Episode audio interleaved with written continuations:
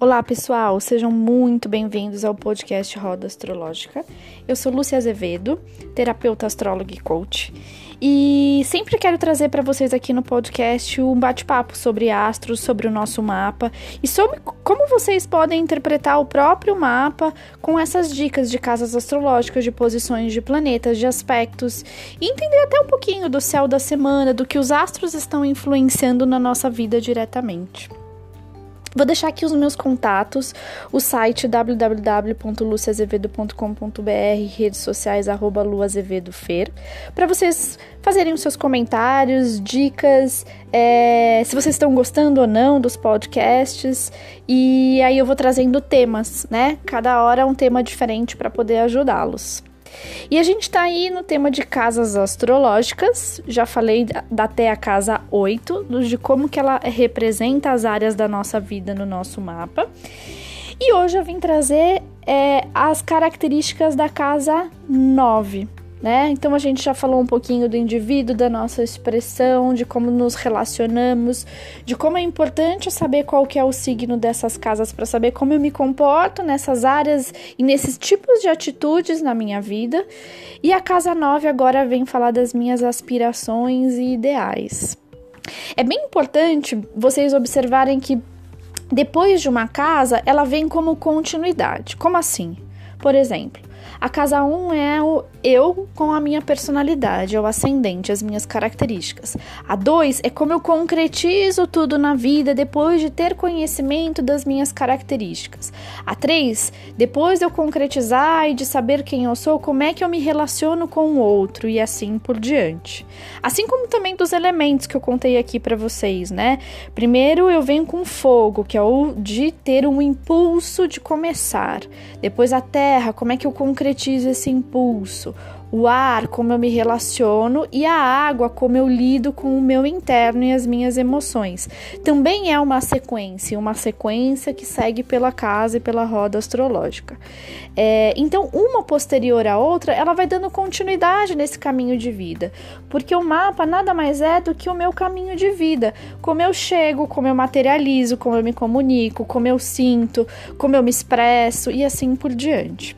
Por isso que é tão mágico o autoconhecimento através do mapa, porque existe um caminho, existe uma missão, um propósito para eu cumprir e tá tudo lá escrito. Então, como é que eu vou descobrir e fazer isso da melhor forma possível no meu processo de evolução aqui na vida? E a casa 9, ela é uma casa que ela vem depois da casa 8, que é uma casa de morte e renascimento, onde eu fui lá em uma casa de água, onde eu coloquei toda a minha introspecção para entender fechamentos e aberturas de ciclo, como eu me transformo para a vida. E aí você pensando que a casa 9 vem depois, né? E o que, que vem depois da morte? E é exatamente isso que a casa 9 representa. Eu renasci, então eu tenho as minhas aspirações, os meus ideais, eu tenho filosofia, eu tenho religião. É, a gente sempre se questiona, né? O que vem depois da morte? Se eu tivesse que colocar uma frase para essa casa nova, seria isso. O que, que vem depois, né? Da morte, depois do fechamento de ciclo? Vem a esperança, vem a fé. Vem eu acreditar que eu posso conquistar tudo aquilo que eu quero, que eu tenho um ideal, que eu sou um ser vivo e que eu quero conquistar alguma coisa na minha vida. Então a casa nova ela fala disso, né, das minhas aspirações, dos meus ideais, é uma casa de expansão, de filosofia, de religião, de, questar, de questionar, desculpem, de questionar a vida após a morte mesmo. E fala um pouquinho de estudos acadêmicos do estrangeiro, de tudo aquilo que está para fora, de tudo aquilo que é expansão, de onde eu posso ultrapassar os meus limites. Também uma outra frase que a gente pode usar aqui para casa 9. E aí eu deixo uma questão aqui para vocês. Como é que vocês estão ultrapassando o limite de vocês? Em que signo? É um signo de terra, fogo, ar ou água? Né? Eu ultrapasso meus limites de uma forma mais impulsiva, de uma forma mais concreta, de uma forma mais emocional ou de uma forma mais relacional, mais de ar, mais expansiva. Conta para mim, então, como é que você está relacionando com as suas aspirações, com aquilo que você quer para sua vida e até com a religião, com a fé e com os seus estudos. Então, numa casa regida por Júpiter, onde está posicionado o signo de Sagitário. Se você pensar no arquétipo de Sagitário, ele é uma flecha. A flecha ele vai para longe, vai para qualquer lugar, e é isso que representa a casa 9. É, é uma casa de sorte, é uma casa onde eu posso expandir para onde eu quiser.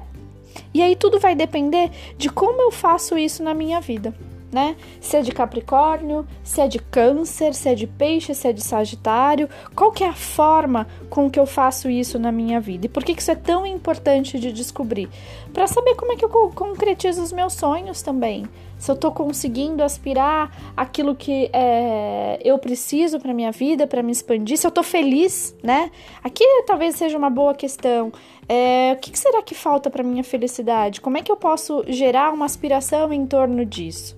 Porque logo depois vai vir a casa 10 do propósito da missão. Então, depois que eu respirei tudo isso, é, de entender o que, que eu sonho, o que eu quero para mim, como é que eu vou concretizar? Porque aí já a casa 10 eu tenho uma casa de terra, olha lá de novo, né? A casa de Capricórnio, que é como é que eu vou colocar essa missão em prática, como é que eu vou colocar esse propósito em prática.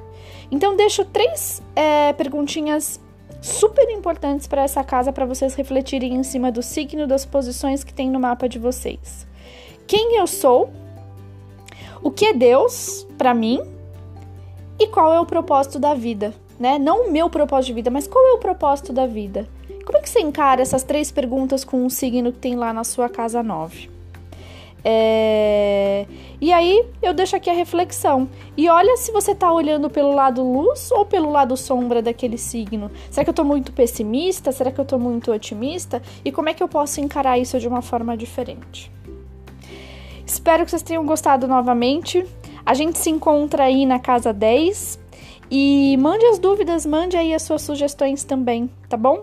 Estou muito feliz de criar esse podcast de séries astrológicas e muito feliz de poder dividir isso com vocês. Um beijo e até a casa 10.